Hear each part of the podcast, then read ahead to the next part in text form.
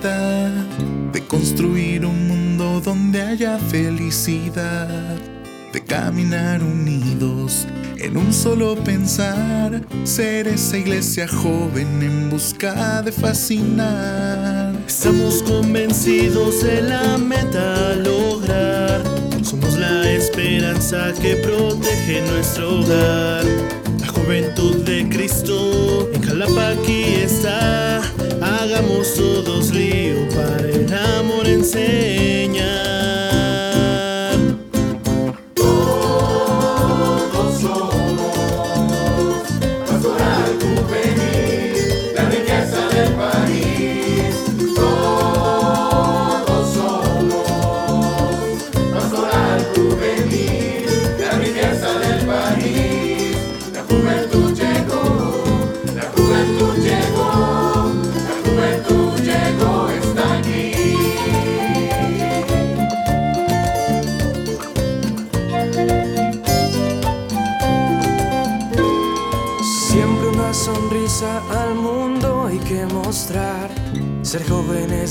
De Cristo, pescadores con afán de conquistar más almas para nuestro Señor. Con Cristo siempre al frente, esa es nuestra gran misión. Queremos ser ovejas y eres tú nuestro pastor. Jesús, Hijo del Padre, danos hoy la bendición de continuar sirviendo a nuestra juventud con la fuerza del Espíritu. Vayamos a ser luz.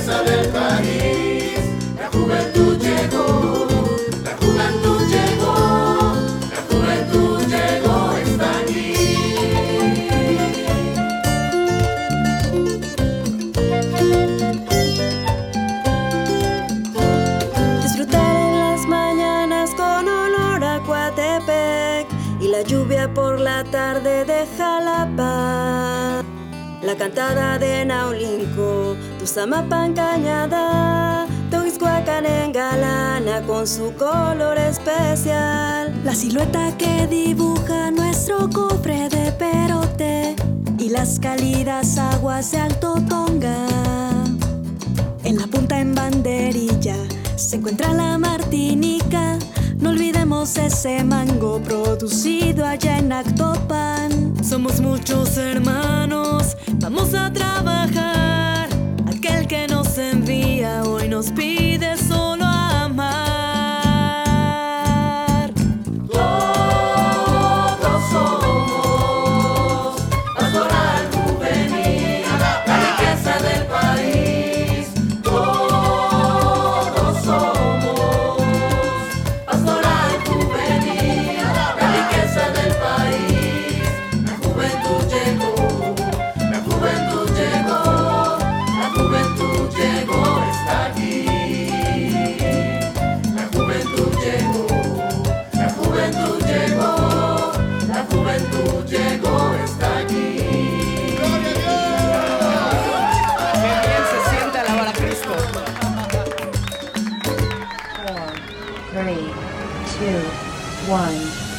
llegado el momento de comenzar a navegar por la red de los adolescentes y los jóvenes. Arrancamos con este momento para conectarnos en un solo cuerpo y un solo espíritu. Compartiremos contigo nuestro amor por Jesucristo y su iglesia. Tú eres parte de esta juventud y eres nuestro mejor invitado. A través de Shalom Jalapa Radio la Pastoral de Adolescentes y Jóvenes de la Arquidiócesis de Jalapa, te damos la bienvenida a tu programa, Joven en Línea. Estamos al aire.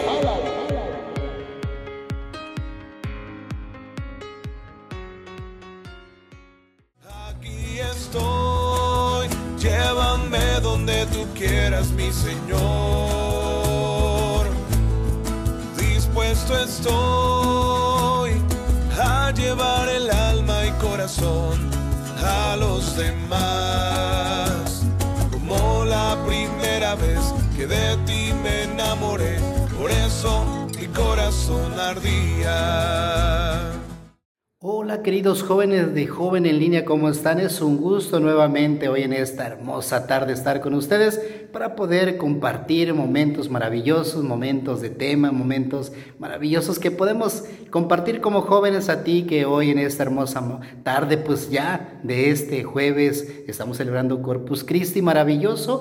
Deseo de todo corazón que el Señor les siga bendiciendo en todo momento, en cada actividad. Y bueno, como siempre, pues sean bienvenidos a este su programa Joven en línea. Así es que vamos a comenzar y qué mejor que con la palabra de Dios, la palabra que debe entrar en nuestra vida y en nuestro caminar. Así es que nos preparamos para escuchar el Evangelio de este próximo domingo ya, domingo 6 de junio, en el cual pues vamos a escuchar su mensaje, su palabra que siempre tiene para cada uno de nosotros. Así es que nos preparamos para escuchar el Evangelio de este próximo domingo.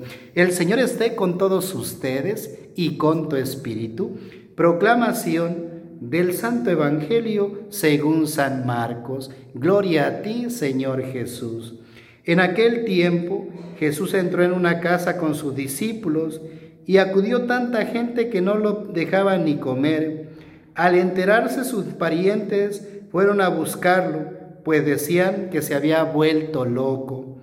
Los fariseos que habían venido de Jerusalén decían acerca de Jesús, este hombre está poseído por Satanás, príncipe de los demonios, y por eso lo echa fuera. Jesús llamó entonces a, sus, a los escribas y les dijo esta parábola. ¿Cómo puede Satanás expulsar a Satanás?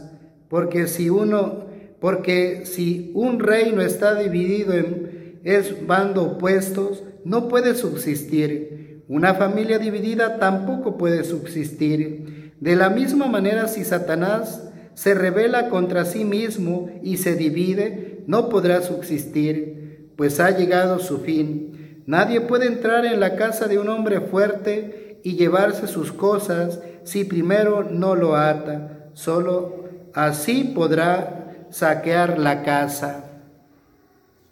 Yo les aseguro que a los hombres se les perdonarán todos sus pecados y todas sus blasfemias, pero al que blasfeme contra el Espíritu Santo nunca tendrá perdón, será reo de un pecado eterno. Jesús dijo entonces, ¿por qué lo acusaban de estar poseído por un espíritu inmundo?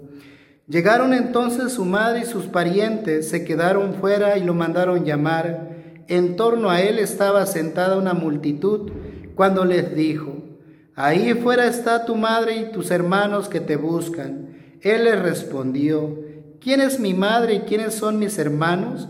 Luego mirando a los que estaban sentados a su alrededor, dijo, estos son mi madre y mis hermanos, porque el que cumple la voluntad de Dios, ese es mi hermano, mi hermana y mi madre.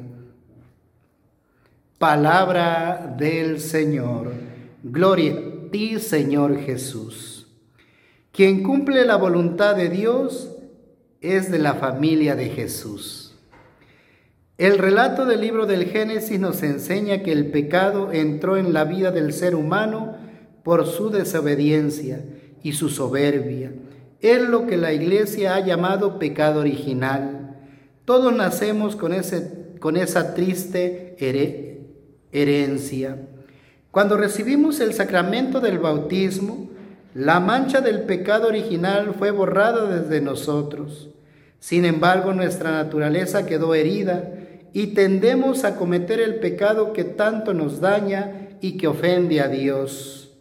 En el Catecismo de la Iglesia Católica podemos encontrarlo en el 385 al, 42, al 421. Allí nos habla sobre el pecado. Somos hijos adoptivos de Dios por el bautismo no porque fuera nuestro derecho, sino como un regalo de amor.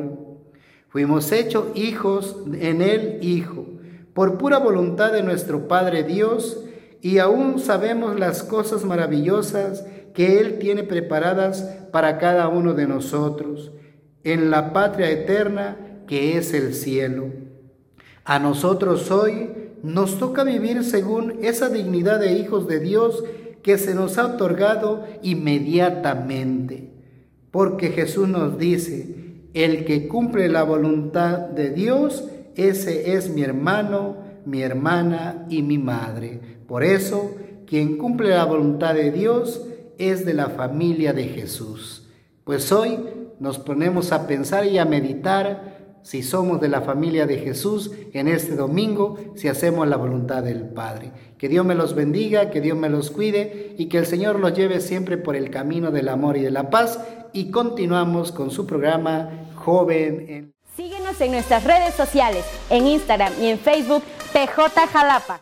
Aquí estoy, llévame donde tú quieras, mi Señor. Dispuesto estoy a llevar el alma y corazón a los demás. Como la primera vez que de ti me enamoré, por eso mi corazón ardía. Hola, estimados jóvenes y adolescentes de la Arquidiócesis de Jalapa, familias que también nos escuchan a través de Facebook Live y Spotify. Mi nombre es Irving Contreras y el día de hoy, en esta sección del ¿Sabías qué? Quisiera compartir contigo cuatro puntos sobre un tema muy importante, en el que muchas veces nos sentimos ajenos para hablarnos desde el interior de nuestras comunidades eclesiales. Sin embargo, es imposible que seamos cristianos conscientes de la construcción del reino de Dios si no somos capaces de construir una sociedad próspera y para bien o para mal. La forma en la que podemos trabajar en este objetivo es bajo el sistema democrático que nos rige, el cual nos permite ser electos o electores. Estoy seguro que en estas elecciones todos deseamos construir una sociedad más fraterna y solidaria, pues estamos ante la votación más grande de toda la historia. En ella se votarán un número significativo de gobernaturas, diputaciones, ayuntamientos y alcaldías. Como ya mencioné, es una de las más grandes que se ha organizado en la historia de México. Se trata de un momento crucial para definir el presente y el futuro de nuestro país. Por ello, es preciso que todos ejerzamos nuestro derecho al voto de manera libre y secreta, en conciencia, porque cada voto cuenta. Cada uno de los puntos que quiero compartir esta tarde con todos ustedes es reflexionado a partir de la Sagrada Escritura, fuente de luz para todos los que seguimos a Cristo. El primer punto que quiero reflexionar con ustedes es el siguiente. Número uno, den al César lo que es del César y a Dios lo que es de Dios. La medida de la política es la justicia. Esta es su origen y su meta. La política debe trabajar para que cada uno tenga lo que le corresponde, todas las condiciones materiales y espirituales para una vida plena. Establecer las verdaderas dimensiones de la justicia sobrepasa el corazón del humano, afectado siempre por los intereses egoístas. Solo Dios es bueno, decía Jesús. Por ello es necesario escuchar la voz de Dios para dar a la política su justo lugar. Para dar al César, la política, lo suyo. Debemos dar primero a Dios su lugar. Estamos lejos de que todos los hermanos tengan condiciones de vida social dignas. La justicia humana no ha podido hasta ahora integrar en la fiesta de los derechos humanos a todas las personas. Necesitamos sanar la política desde el amor de Dios para que pueda gestionar el bien común con equidad. La caridad, según Dios, es un amor preferencial por los últimos, descubiertos y valorados en su inmensa dignidad. Parafraseando el profeta Isaías, podríamos decir, la política que yo quiero es esta que rompas las cadenas de la injusticia. Para iluminar las conciencias con la luz del Evangelio y para que crezca la percepción de las verdaderas exigencias del amor de Dios, basta con escuchar la voz de Cristo, que siempre se incrusta en nuestro corazón. La necesidad de acercarnos lo más posible a la justicia apremia el amor de Cristo, que nos invita a participar en la búsqueda del bien común. Encaucemos por ahora todo nuestro anhelo de justicia y nuestra inconformidad con los abusos del poder emitiendo nuestro voto, Démosle voz y voto al sueño que todos tenemos de una convivencia social pacífica y solidaria. Es una oportunidad privilegiada de impulsar juntos el país que queremos.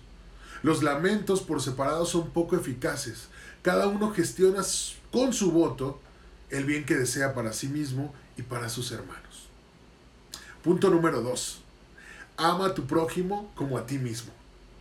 Este mandamiento que nos deja Jesús nos puede llevar a hacer una pregunta incómoda. ¿Cuánto nos amamos? Y es importante responder la conciencia, pues de ello dependerá saber cuánto amaremos a nuestro prójimo, es decir, a todo aquel que se encuentra cerca de nosotros sin importar su condición. ¿Cuánto te amas? La justicia verdadera hunde sus raíces en el amor. La justicia es caridad. Su medida es esa, el amor. En el reconocimiento de los derechos de las personas y los pueblos, ahí está la justicia. Por sí sola la justicia no basta, necesita la caridad. Estamos en el corazón de nuestra fe. Les doy un mandamiento nuevo, que se amen los unos a los otros como yo los he amado. Y aquí cambia el paradigma del segundo mandamiento de Jesús, pues ahora no es como yo me amo, sino como Él nos amó. En muchos aspectos, el prójimo que tenemos que amar se presenta en sociedad. De modo que amarlo realmente, socorrer a su necesidad o su indigencia puede significar algo distinto del bien que se le puede desear en el plano puramente individual. Amarlo en el plano social significa entender sus situaciones y entender que las medidas sociales necesitan ser mejoradas para su condición. El Papa Francisco nos explica la gran dignidad de la caridad que busca el bien común. Porque un individuo puede ayudar a una persona necesitada, pero cuando se une a otros para generar procesos sociales de fraternidad y de justicia para todos, entra en el campo de la más amplia caridad, caridad política. Nos pueden animar a querer participar más en la política del bien común, también sus palabras.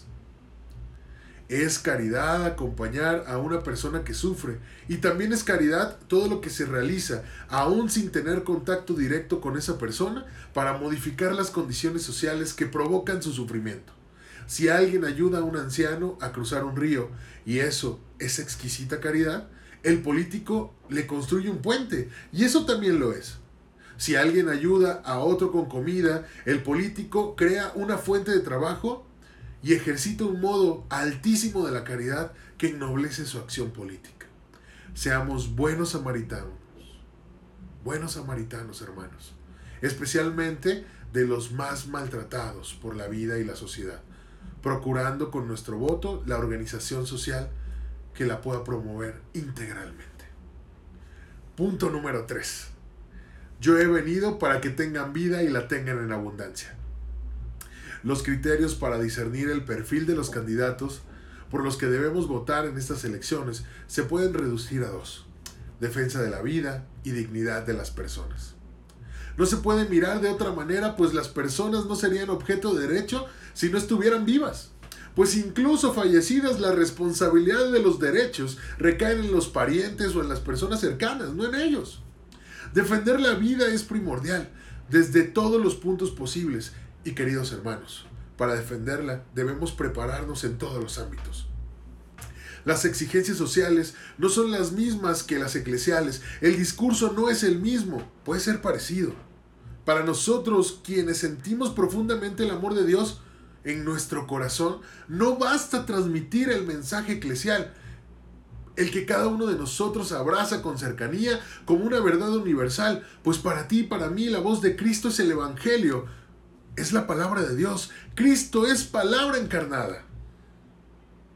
La sociedad necesita un cristiano que entiende su lenguaje, que lo asimila y que lo responde bajo los mismos canales de comunicación.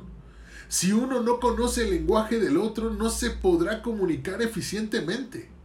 Hoy más que nunca, para muchos de nuestros hermanos que no creen en el mensaje cristiano, que se han decepcionado, que se han alejado, que han sido maltratados y abusados por los que hoy integramos esta iglesia, también siguen siendo merecedores de la gracia. pues cada una de las voces que nos hemos equivocado, cada una de esas veces en las que hemos fallado, Dios ha tenido una infinita misericordia y nos extiende sus brazos de amor y nos lleva a Él. Hermanos, hay que prepararnos, pues considerando que el problema fundamental de nuestra época es la mutilación de la figura humana, la negación de la primacía del ser humano que nos ha llevado a la cultura del descarte, será necesario elegir liderazgos comprometidos con la reivindicación de la imagen de Dios en el humano. Pero esto no puede ser solo a través de frases como Dios no lo quiere o Dios dice que. En verdad, hermano, tú y yo hablamos el mismo lenguaje y creemos lo mismo, y por eso nos entendemos claramente. Pero hay otros millones que no han escuchado o que no quieren escuchar este mensaje. Por eso, te invito a que hables desde la filosofía, desde la bioética, desde la genética, la medicina, y utilices los argumentos que para esos hermanos a los que queremos mostrarle el amor de Dios, también entiendan lo que queremos decirles. Es un imperativo estar preparados, ya no podemos estar desde la ventana de nuestra casa, desde nuestros comedores, desde el interior de nuestras comunidades, haciendo comentarios que solo destruyen nuestra sociedad. Es duro, ¿verdad? Pero es la realidad. Como pastoral tenemos casos donde nuestros adolescentes y jóvenes se sienten confrontados por tener una hermana que se embarazó y su pareja, en el mejor de los casos, no quiere hacerse responsable. Tenemos chicos que escuchan comentarios que definitivamente no están llenos de caridad en contra de los hermanos que viven bajo una condición homosexual. Cuando tienen un familiar que vive en esta situación, o incluso ellos mismos pueden estar en ello. En muchos de nuestros grupos ocurre, definitivamente. ¿Y qué se nos pide? Recibir, acoger poco a poco, ir generando los medios para que se encuentren con Cristo, pues Él será el único que hará nuevas todas las cosas. Defendamos nuestros puntos siempre con caridad. ¿De qué sirve la confrontación directa, las peleas, los golpes, los dimes y diretes? Muchos dirán, qué postura tan tibia, pero aún sigo creyendo en el Jesús que le dijo a Pedro que guardara su espada en aquel que puso en su lugar a los hijos de Zebedeo cuando éstos querían dejar caer fuego sobre otros. Un Jesús que habla al corazón y deja en libertad a aquellos que quieren escuchar. Todo esto, queridos hermanos, nos lleva a pensar en el perfil general de todo servidor público, que debe ser alguien comprometido con la vida y la integridad de las personas, todas los políticos están llamados a preocuparse de la fragilidad, de la fragilidad de los pueblos y de todas las personas.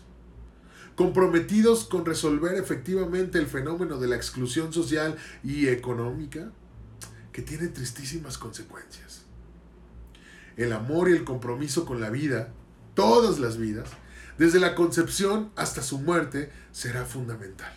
Los demás derechos dependen de este. Seamos promotores y actores de un mejor ejemplo matrimonial y de familia, pues nuestras propias caídas y errores pueden oscurecer la imagen de Dios para los demás. Seamos núcleos fundamentales del bienestar social y santuarios de vida. Ayudemos a que nuestros hermanos no tengan una visión pragmática de la religión, que nos vean como borregos o que escuchamos sin razón o que solo votamos inconscientemente sino que por el contrario mostremos nuestras férreas y profundas convicciones en acciones siempre envueltas en caridad.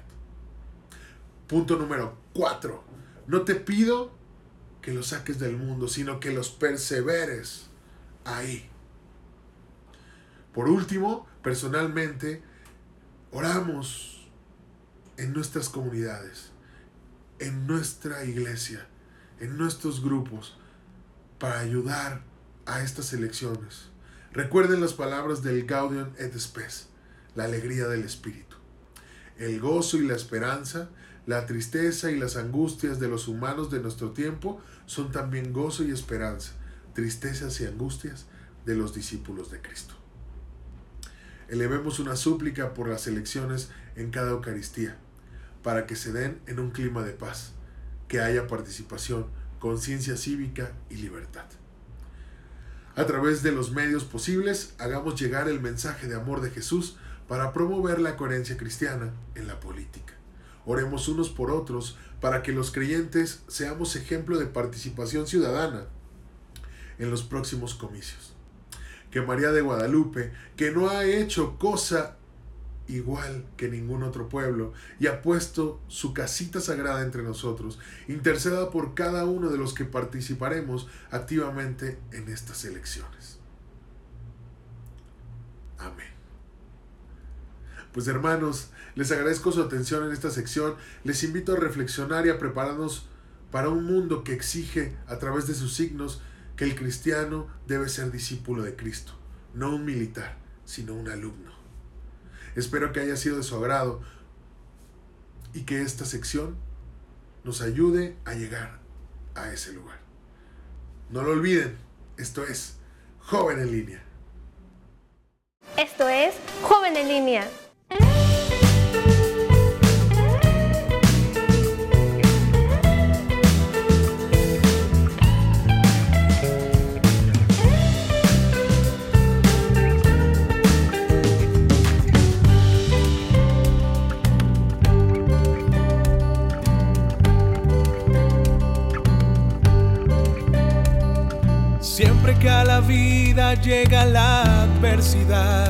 Nuestro corazón prepara su armadura para luchar. Estamos convencidos que unidos hay que estar, pues es la única forma para poder conquistar sueños, anhelos y triunfos. En la cima y están.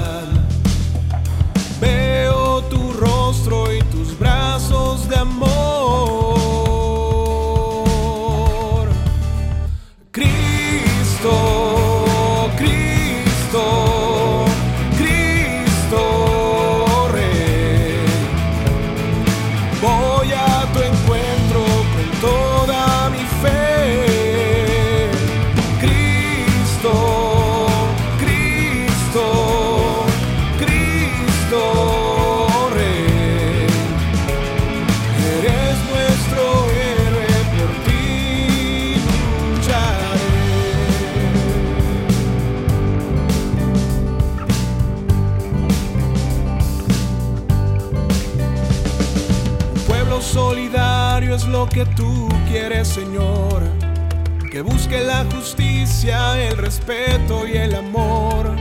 Caminamos como hermanos para el mundo mejorar. Contigo a la cabeza todo se puede alcanzar. Sueños, anhelos y triunfos en la cima y están.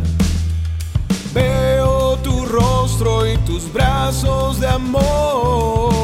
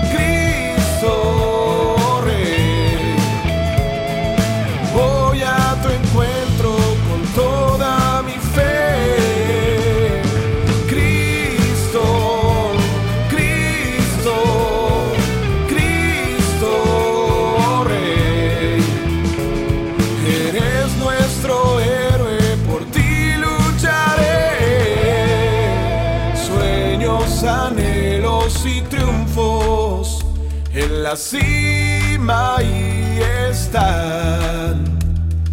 Veo tu rostro y tus brazos de amor.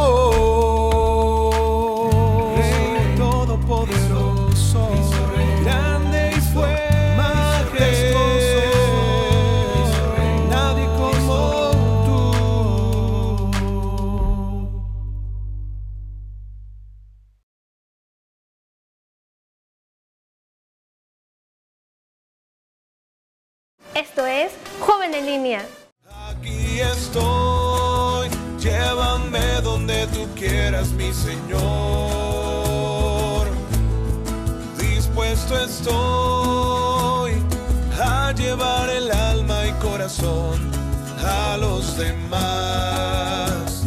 Como la primera vez que de ti me enamoré, por eso mi corazón ardía. Muy bien, gracias Irving por esta sección que nos hace retomar la importancia del voto cristiano. ¿Y por qué debemos eh, votar? Porque también es una responsabilidad como ciudadanos, pero como ciudadanos del reino estamos llamados a ser santos. Por eso les doy la bienvenida a esta sección que se llama Para ser santo. Yo soy Lili Ronson y hoy vamos a estar hablando de la catequesis número 32 del Papa Francisco dirigida en la audiencia general del 5 de mayo que tiene por título La oración contemplativa. Recordemos que durante estas últimas semanas hemos estado hablando en esta sección de las expresiones de la oración que están escritas en el Catecismo de la Iglesia Católica. Es este que les recomiendo puedan leer y tener en su casa. Este capítulo, que es el capítulo tercero, nos habla sobre las expresiones de la oración. Y es importante, bueno, recordar que hace 15 días hablamos de la oración vocal hace ocho días de la meditación y hoy vamos a hablar de la oración contemplativa. Santa Teresa nos decía, no es otra cosa, oración mental, a mi parecer, sino tratar de amistad estando muchas veces tratando a solas con quien sabemos nos ama. En palabras más cortas, estar frente al amado, sabiendo que soy amado. Y obviamente eh, la contemplación busca al amado del alma, al amado que es Jesús, porque a través de Jesús podemos contemplar al Padre. Sabemos que dentro de la vida consagrada hay dos eh, tipos de vida, que es la vida eh, activa o la vida misionera y la vida de contemplación, que no necesariamente es vida pasiva. La dimensión contemplativa del ser humano, que no es la oración contemplativa, es un poco esta sal de la vida, este sabor que le da a nuestros días, aquello que nos hace disfrutar de la existencia. Y esto lo podemos hacer contemplando al sol, contemplando la naturaleza, contemplando los amaneceres o los atardeceres, contemplando el día propio en el que existimos, contemplando todo lo que nos rodea, el cariño de nuestros padres, el amor de nuestros padres, poder contemplar también el amor de un sacerdote, en, el momento de la Eucaristía, el momento de la consagración, hoy que estamos celebrando la solemnidad de Corpus Christi, también podemos contemplar. Y hoy es un día muy especial para realizar este tipo de oración contemplativa. ¿Por qué? Porque nosotros que vivimos en la ciudad o las personas que viven en ciudades muy grandes, corremos el riesgo de perder esta, esta capacidad de contemplar. ¿Por qué? Porque vivimos en una actividad muy movida, bueno, que ahora con la pandemia muchas cosas se han ajustado y ahora en esta nueva normalidad o en esta nueva forma de vivir, pues ya tenemos también, creo yo, eh, que la capacidad de contemplación ha mejorado, que hemos sido capaces de ver los días, de ver las tardes, de ver las nubes, por ejemplo, de niños, recordemos cómo era nuestra diversión, solo tumbarnos en el pasto y mirar hacia el cielo y ver las nubes y, darle forma en nuestra imaginación. Por eso contemplar, en primer lugar, es, mm, eh, no es una forma de hacer, sino una forma de ser. Nosotros podemos ser contemplativos porque a partir de ello no va a depender únicamente de nuestros ojos, sino de nuestro corazón. Estamos llamados a ser contemplativos, a ser santos contemplativos que no solo nos quedemos con lo que nuestros sentidos nos hablan de la realidad o nos dicen de la realidad, sino lo que nuestro propio corazón experimenta al mirar y observar todo lo que nos rodea. Este tipo de oración nos va a purificar el corazón, porque no solo vamos a mirar desde lo que observan nuestros ojos, sino que vamos a mirar desde el corazón. Tendremos una mirada más limpia, más clara de la propia realidad. La vamos a coger de una manera muy distinta. Es por eso que los santos se distinguieron porque no solo veían, por ejemplo, a Santa Teresa de Calcuta, la Madre Teresa de Calcuta, no solo veía a la gente eh, enferma o a la gente con sida, sino que la contemplaba, veía a través de ese enfermo al propio Señor sufriente, al propio Cristo sufriente. Por eso la pastoral de la salud es una pastoral que debe estar impregnada de esta oración contemplativa. No debería nunca dejar de orar porque a partir de ahí ellos podrían, o todos estamos llamados a mirar de esta forma, a contemplar que en esta persona, en este necesitado, está el propio Cristo, está el propio rostro del Señor. El Catecismo de la Iglesia Católica en el numeral 2715 nos habla de esta transformación del corazón de la que estoy expresándome, que tiene que ver con mirar más allá, y habla sobre una anécdota del santo cura de Ars porque dice que la oración contemplativa es mirada de fe fijada en Jesús. Yo le miro a él y él me mira. Esto es lo que le decía un campesino al santo cura de Ars cuando estaba frente al Santísimo. Saber que la luz de la mirada de Jesús nos va a iluminar nuestros propios ojos y va a iluminar los propios ojos de nuestro corazón. Nos va a enseñar a ver todo desde la verdad, desde el amor, teniendo compasión para con todos los hombres.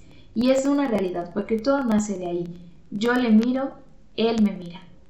Es a grandes rasgos la oración contemplativa. Yo le miro y él me mira. Saber que estamos a solas, y retomo lo que les decía al principio de Santa Teresa, es estar mucho tiempo a solas con el amado sabiendo que Él me ama y yo le amo.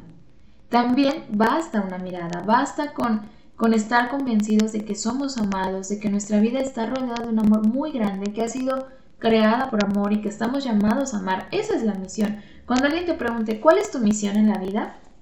Pues nos ponemos así como muy filosóficos. Y no, pues ser feliz y ayudar al prójimo. Sí, sí, pero para ser feliz, lo primero es reconocernos amados. A partir de ahí nuestra existencia va a cambiar, porque sabemos que nuestro amor es tan pequeñito a comparación del amor que nos tiene el Señor. Esa es la, radicalidad del amor del Señor. Aún no mereciendo nada, Él nos lo da todo por amor. Porque aunque nos equivoquemos, porque aunque hayamos dejado de orar, y ahorita que estamos hablando de la oración contemplativa, digas, no hombre, o sea, es que yo no tengo tiempo, chalala, chalala, nosotros somos hijos del Señor. Hemos sido formados y creados por amor, llamados a amar, y entonces estamos en cualquier posibilidad de contemplar al Señor, mirarle a Él a los ojos y saber que Él nos mira a nuestros propios ojos. Este tipo de mirada nos la enseñó Jesús. ¿Cuántos pasajes de la Biblia habla sobre, sobre Jesús y dice, lo miró, o Él lo miró, o iba pasando y lo miró? O sea, hay muchas maneras de mirar. Pero la mirada de Jesús no solo se queda en cómo va vestido, en cómo camina o si no camina, sino quién es Él.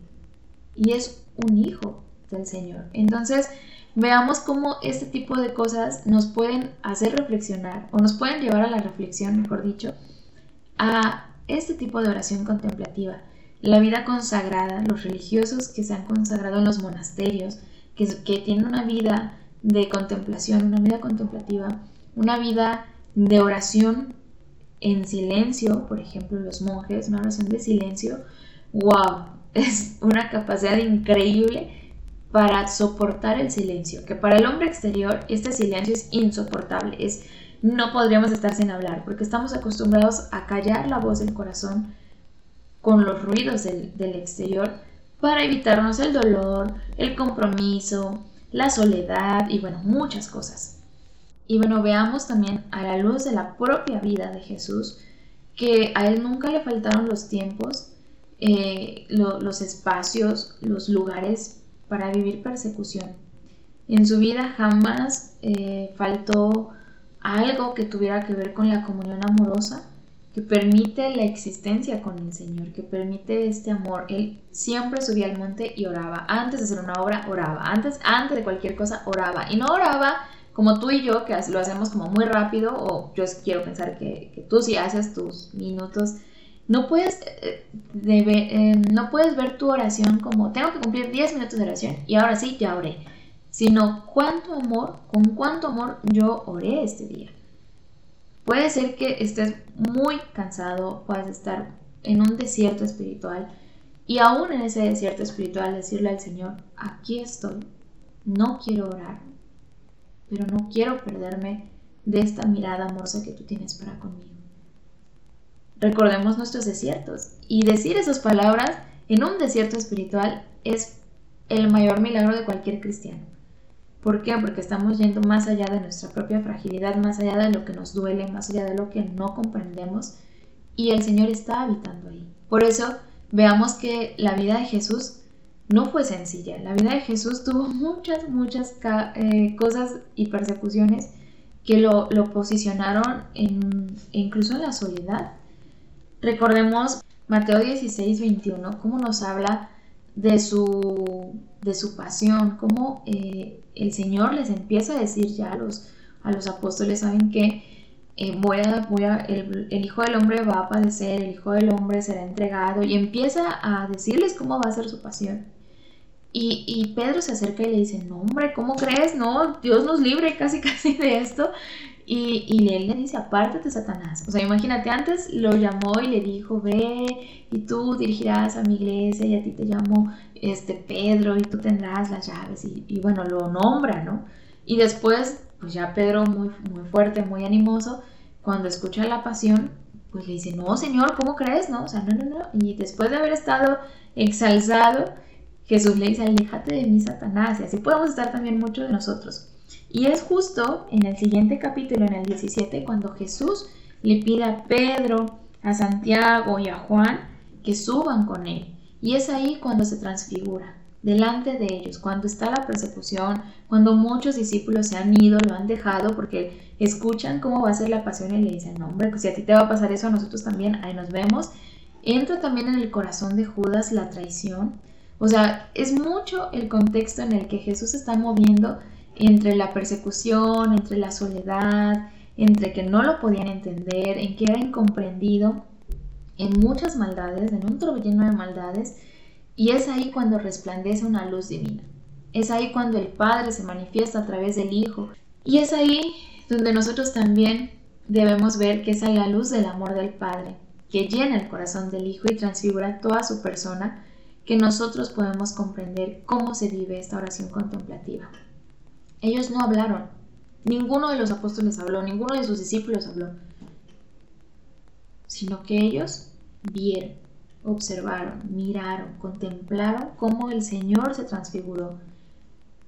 Y es ahí donde el Evangelio nos habla y nos invita al camino del amor, que es el camino de Jesús. Es ahí donde se centra todo. La oración contemplativa no es necesariamente una oración sin acción. Ahí está Santa Teresa de Lisieux o Santa Teresa del Niño Jesús. Vivió en el claustro y es la patrona de las misiones. ¿Por qué? Porque ella desde ahí pedía por los sacerdotes, pedía por la gente que hacía misión, pedía por los que estaban fuera, pedía por la iglesia y cada rosa, porque ella hablaba de las rosas y por eso la vemos así, cada rosa es ese acto de amor para con Dios. Puede ser el que la traste, una acción tan pequeñita es muy contemplada en el reino de Dios. Y es por eso que en este sentido la caridad y la contemplación son sinónimos, van de la mano. No podemos decir, yo hago mucha oración, pero en mi casa no ayudo en nada. No puedo decir, yo hago mucha oración y estoy hablando mal de las personas. O yo me la paso contemplando al Señor y estoy una hora diaria frente al Santísimo y cuando salgo pues ya estoy criticando porque delante de mi parroquia hay un bar y entonces eh, pues esa gente que hace el mal y entonces de nada te sirvió haber estado una hora viendo al Señor porque entonces no te dejaste mirar, no te dejaste tocar, no dejaste transformar tu, realidad. Y también, pues vamos a ver que lo que nace de la oración y no de la presunción del yo, que es de lo que yo les estoy diciendo, es lo que va a purificarse por medio de la humildad. Es lo que nos va a permitir experimentar desde el, desde el propio yo transformado. Eh, yo soy pecadora, yo soy esto, yo soy lo otro, pero tú me miras y tú me amas y tú eres capaz, Señor, de transformar esto que yo soy y convertirme en una mujer que ama, en una mujer que se entrega, en una mujer dispuesta, en una mujer servicial, en una mujer capaz de acoger a aquellas personas que nadie quiere acoger, incluso desde la propia iglesia. Y entonces nuestro corazón se habrá transformado. Tenemos este camino, ¿no? Este, estas tres expresiones de la oración que puede ser hablando frente al Señor, que puede ser meditando su palabra y aquí es algo que yo también quiero hacer hincapié. Ustedes van a ver cómo el catecismo nos explica de este, este, como estas dimensiones de la oración de eh, contemplación. Y ya en el resumen, en el, en el numeral 2724, la oración contemplativa nos dice que es la expresión sencilla del misterio de la oración. La expresión más sencilla. Pero es una mirada de fe fijada en Jesús, una escucha de la palabra de Dios, porque esto también hace hincapié que podemos orar, o sea, pasar por estas dimensiones de la oración vocal, la meditación, podemos hablar, pero la oración contemplativa se escucha a la palabra de Dios. Lejos de ser pasiva, esta escucha es la obediencia de la fe.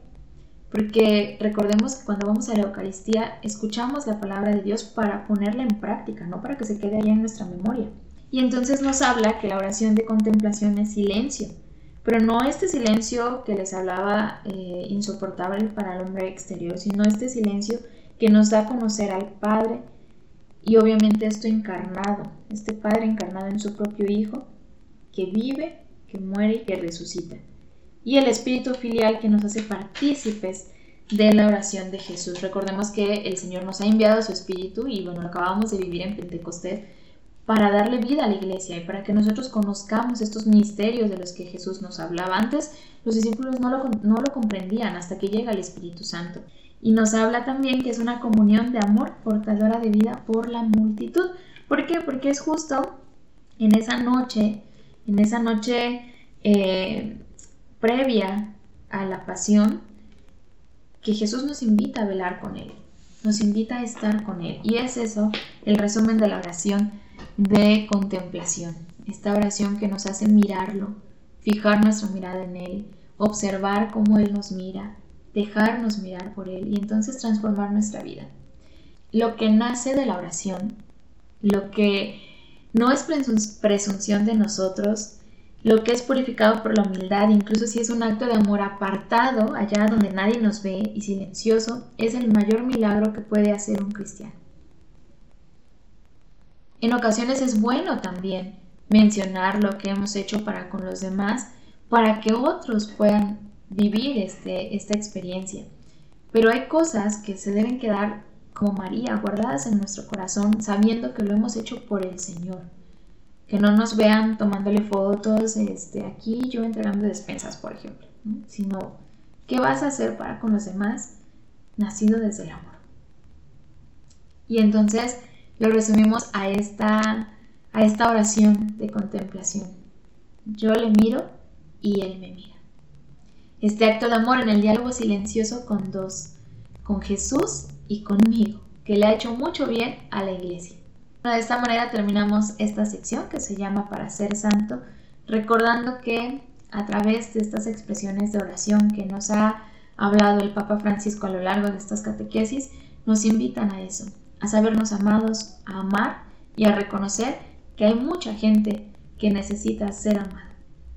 Nos vamos a la siguiente sección con Pedro Santaella. Tenemos una cita todos los jueves en punto de las 5 de la tarde por Shalom Jalapa Radio aquí estoy, llévame donde tú quieras, mi Señor. Dispuesto estoy a llevar el alma y corazón a los demás, como la primera vez que de ti me enamoré, por eso mi corazón ardía. Pues es un placer de verdad y le doy gracias a Dios que me permite estar una semana más con ustedes, queridos jóvenes. Y bueno, hoy en un tema muy especial por lo que vivimos. Por lo que más bien, y también ustedes viven mucho y están muchos muy metidos, ¿no? Y ahorita también, a consecuencia de la pandemia, hemos tenido que recurrir mucho a las redes sociales, a estar transmitiendo cosas, a estar comunicados. Es más, ha sido el medio por el cual estamos unidos con nuestros amigos, nuestros conocidos, con lo cual por los medios, por esas redes sociales, transmitimos también muchas veces lo que vivimos, ¿no? Y sacamos un poco de, de todo el estrés, toda la tensión que a veces estamos pasando, ¿no? Y pues ahí nos movemos casi la gran mayoría en, las redes sociales, pero, pero fíjense bien, hay, hay algo importante aquí, yo siempre lo he dicho así, Dios, Dios ha permitido que se cree todo, todas las cosas, ¿no? Este, yo, yo me voy a, los inicios, como Él creó primero todas las cosas y cuando vio que eran buenas, ¿no? Para, la, para una obra buena, entonces pues dijo, pues adelante, ¿no? Y yo creo que a, a, través del tiempo ha ido permitiendo que haya cosas que se vayan creando y todas son para cosas buenas, ¿no? Pero desgraciadamente nuestra humanidad a veces nos lleva a que a través de estas cosas que, que, se han ido creando, que, que el, hombre a través de, todo esto que, hemos estado viviendo, vaya creando cosas nuevas y Dios las ve buenas. Pero el problema es nuestra humanidad a veces las ocupa para cosas o nosotros las, las llevamos a cosas negativas, ¿no? Y entonces, fíjense bien, el tema de hoy es cómo afecta, o, eh, cómo, cómo, nos afecta o cómo es la presión de las redes sociales, ¿no? O sea, en nuestra autoestima, ¿no? Y, y, y, ese sí es un tema, este, en cierto punto a veces hasta delicado, ¿no? ¿Por qué? Porque a veces este, salgo, no oigo a los muchachos, ¿no? Oigo a mis hijos, oigo este, a, a, a, a los jóvenes, ¿no? Que a veces platican y, y, la gran mayoría está preocupado por cuántos links, ¿no? O sea, este, suben una foto y quisieran que todo el mundo les dijera que están muy bonitos y cosas así. Y y, bueno, nos movemos en ese ambiente, ¿no? Creemos o, creen muchas veces los jóvenes que entre más likes les den, ¿no? O sea, los quieren más, ¿no? O sea, se ha tomado esto de, de las redes sociales, o sea, como, como un punto en, en donde lo, lo, que te comentan, lo que te, lo, lo que te ponen de like, lo que te ponen, ¿no? es, es, es signo de amor, ¿no? Es signo de que tú eres alguien importante, ¿no? Y mira, jóvenes, no, o sea, la realidad, la realidad, eso no es, ¿no? O sea, eh, eh, fue una red que se creó para comunicación, para transmitir, ¿no? Muchas veces se creó, o sea, pues se piensa que para poner eh, comentarios, pero que no son para personales y es ahí donde tenemos que tener mucho cuidado, ¿no? ¿Por qué? Porque nosotros tenemos que cuidarnos de esas partes y no creer que lo que nos ponen ahí o lo que la cantidad de likes o lo, de lo que nos dan ahí es signo de que valemos, ¿no? No. Quiero que entiendan el primer punto, o sea, el primer punto es importantísimo. Somos todos, cada uno de nosotros, somos hijos de Dios. Y al ser hijos de Dios, cada uno es importantísimo. Así que la, la parte primordial aquí es o sea, valórate, tú valórate, tu, tu físico, ¿no? Nuestro físico, ¿no? Pues es, es, este, es un regalo de Dios y, y, y, si lo tenemos es porque Dios lo vio bueno y porque Dios sabía que era lo más hermoso que creaba en, en ese momento, ¿no? Cada uno de nosotros, ¿no? Pero vienen muchas cuestiones humanas, ¿no? O sea, vienen muchas cuestiones humanas donde, donde nosotros, ¿no? O sea, nosotros empezamos a hacer estereotipos de lo que es según, quiero que lo entiendan, según nuestro punto de vista muy humano, que es una realidad que es un punto de vista humano, según ese punto de vista empezamos a decir lo que es bonito, lo que no es bonito, ¿no? Lo, lo, lo, eh, los ciertos rasgos que debe ser en este momento están de moda, ¿no?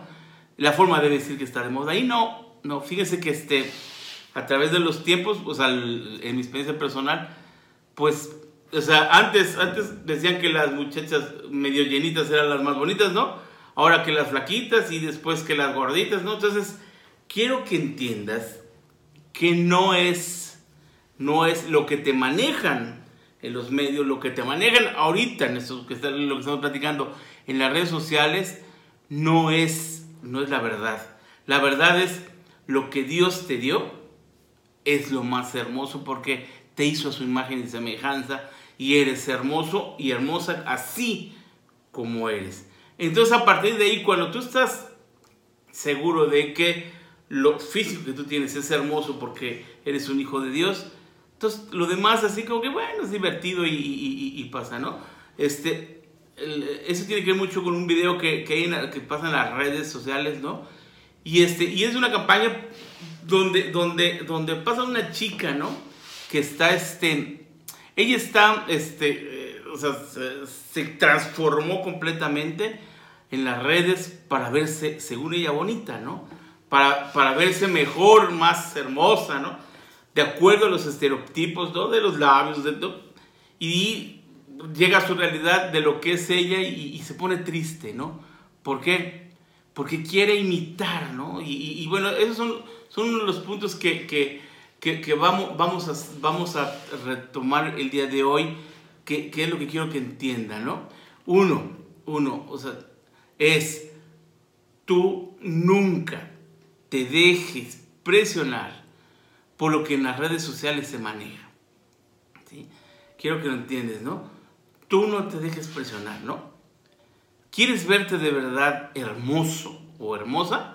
¿Sí? Haz oración todos los días, ¿no? Ten un encuentro personal con Jesús, ¿no? Yo, yo lo que he visitado varios grupos de, de- dentro de nuestra iglesia católica, ¿no? Este, tengo que convivir, ¿no? He estado en diferentes asambleas, misas, ¿no? Y quieres ver a un joven que se vea hermoso, un- una joven que se vea hermosa, son los que están en la iglesia, que están alabando a Dios, porque Dios les da esa belleza para que brillen, les da un brillo especial a cada muchacho. Entonces, e- e- esa parte es bien importante. Quiero que entiendas que la belleza, la belleza no es el físico, porque un día vas a morir y eso desaparece, pero hay algo aquí, ¿no? Adentro, que es tu alma, ¿no? Que esa cuando brilla, cuando se pone hermosa, esa sí hay que, hay que ponerle todos los filtros a través de la oración, a través del rosario, a través de la confesión, a través de la misa, ¿no? A través de las horas santas, a través de todas esas cosas, tú cambias y te vuelves más hermoso. ¿Por qué? Porque estás más cerca de Dios. Entonces, quisiera invitarte a eso. Si de verdad quieres tener un cambio en tus vidas, si quieres verte diferente, haz de esa manera, ¿no? ¿Por qué? Porque aquí, o sea, la presión de las redes sociales, sea, todo mundo, o sea, ahora, quiero que entiendas algo, ¿no? O sea, si hay alguien que te critica, o si hay algo, si tú eres esa persona que te critica, esto es doloroso, pero es que te estás criticando a ti mismo, ¿no? Cuando alguien te critica, se critica a él mismo. O sea, si tú te pones una foto y alguien dice que estás bien fea, es porque esa persona está fea. Ella misma se está criticando. Tú nunca te dejes llevar por lo que dicen otras personas, sino déjate, eh, porque es más bien lo que esa persona siente de sí misma, ¿no? Es lo que hay en el corazón de esa persona y por eso es así. Por eso la red está tan llena de gente vacía, ¿no? Que no tienen un encuentro con Dios y entonces se ponen para, para cubrir sus inferioridades, se ponen a criticar, a decir, a juzgar, a hablar mal, ¿no? Y también muchos de los que obviamente buscan a través de las redes sociales subir fotos, este, cambiándose su físico, haciéndose que no sé qué y que se pintan, son personas vacías que no han tenido un encuentro con Dios y necesitan de la aprobación de otros para sentirse un poco felices, ¿no? Pero ahí no está la felicidad, ¿no? Yo los invito a eso y a ti joven que pues, eres parte o que estás en la iglesia o que no estás en la iglesia y que estás viendo, la verdadera belleza está cuando te encuentras con Jesús. Y entonces eso yo lo que los invito a ese encuentro personal con Jesús. ¿No? Lo, lo, lo, lo que, lo que generan es- es- estas redes sociales, o sea, es estarte comparando constantemente, ¿no? El decir, ah, pues ya salió eso, mira, ese tiene esto, yo no lo tengo, mira, ese se pintó, se puso no sé qué cosa, que no sé cuánta cosa, ¿no? Es una comparación. Y que va en contra de lo que Dios hizo contigo, porque quiero que entiendas, porque Dios te hizo único e irrepetible, hermoso totalmente, porque no hay nada ni nadie igual a ti, porque Dios hizo cada detalle importante de tu vida, ¿sí? Por eso no te debes de comparar. ¿Por qué? Porque con nada te puedes comparar, ¿sí? ¿Por qué? Porque no hay nadie en el mundo tan hermoso como tú, porque Dios así te hizo, ¿sí? Y entonces cuando, imagínate, Dios que no, no se equivoca, Dios que hace las cosas hermosas, te hizo, imagínate, ¿quién te puede reclamar algo? Entonces, acéptate, encuéntrate, por eso es importante tener ese encuentro con Dios, para aceptarte completamente así como eres, ¿no? Entonces, uno, uno tiene que empezar a buscar a través de Dios esas respuestas de decir, pues de verdad, o sea, qué, tontería estar buscando en las redes, ¿no? O y también a veces me preocupa porque Muchos, muchas de la gente de nuestra iglesia católica también se la pasa, sube y sube fotos que comiendo, que hace, que hace, este, y, y, y, cuando tú tienes a Dios en tu corazón, no necesitas de esas cosas de aprobación, de que otros hablen de ti. ¿no? Si lo haces por divertirte, pues adelante, pero si lo buscas por una aprobación, si lo buscas por sentirte amado, no.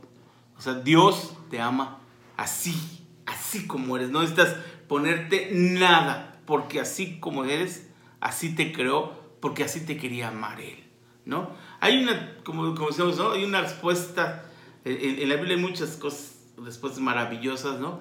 Este, donde, donde Dios te habla que Él te creó, donde el Dios te ama que Él te hizo desde que naciste, que Él no. Pero bueno, hoy quisiera este, que entendiéramos, hay, este, hay un salmo, hay un salmo en el Salmo 139, del versículo 13 al 16, que quisiera que, que tú, tú, tú lo buscaras el día de hoy te lo repito, Salmo 139, versículos del, del 13 al 16, búscalo, léelo, ¿no? Y, cuando lo leas, o sea, quiero que te imagines, quiero que te imagines que es la voz de Dios la que te está hablando y te está diciendo, ¿no? Y, te está diciendo lo, lo hermoso que eres para Él, ¿no? Quisiera leértelo, pero, pero yo creo que, creo que, el ejercicio más importante del día de hoy sería que tú, tú fueras a escucharlo y lo vivieras con Dios. Ves, tienes un espacio, un altar en tu casa, hable tu Biblia, te lo repito, Salmo 139 del versículo 13 al 16. Y ahí deja que Dios te hable. Deja que Dios te diga lo que piensa de ti. Deja que eh, escucha, te lo voy a poner así, escucha el mejor comentario de la red social más importante, que es el amor de Dios. Escucha lo que piensa de ti para que veas lo cuánto vales y que no necesitas. No necesitas de, de nada más que de eso, que es que Dios te diga lo importante que eres para ti. ¿sí?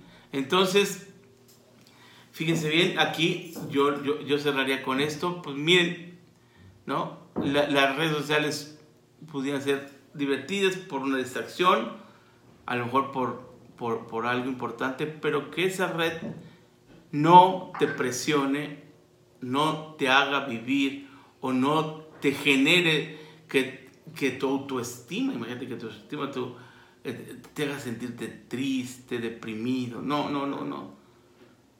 Cuando, cuando quieras publicar algo así sobre ti, ve y ponte de rodillas frente a Jesús y dile y muéstrale esa foto que quieres que Él vea y que Él te dé las respuestas y que te hable a tu corazón.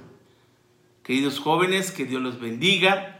Y con esto terminamos un programa más de este, su programa Joven en Línea. Agradecemos como siempre, a todo el área de comunicación de nuestra arquidiócesis de Jalapa, principalmente el Padre Suazo, ¿no? le mandamos un abrazo. Bueno, pues hoy también, aprovechando este, este, estos medios, pues le mandamos un abrazo muy grande a nuestro obispo auxiliar, Palma, ¿no? Este, que su, este, cumple, cumple, cumple este, de, de su ordenación episcopal. Entonces, le mandamos un abrazo, ¿no? Seguimos orando por él para que este, Dios lo sigue iluminando, la verdad que qué bien hace nuestra iglesia, ¿no? Y bueno, pues un abrazo a todo el equipo de Joven en Línea, ¿no? A nuestro querido Pai Piti, a todo el equipo, ¿no? Que lo conformamos, la verdad que ya extrañamos estar juntos y bueno, pues mientras seguimos transmitiendo de esta manera y mandándoles un saludo a cada uno de ustedes. Y bueno, esto fue un programa más de Joven en Línea. Nos vemos, cuídense, que Dios los bendiga. Joven, muchas gracias por escucharnos. Este fue tu programa Joven en línea. Nos vemos en la frecuencia de Radio Shalom. Hasta pronto. Esta fue una producción de la Pastoral Juvenil de Jalapa.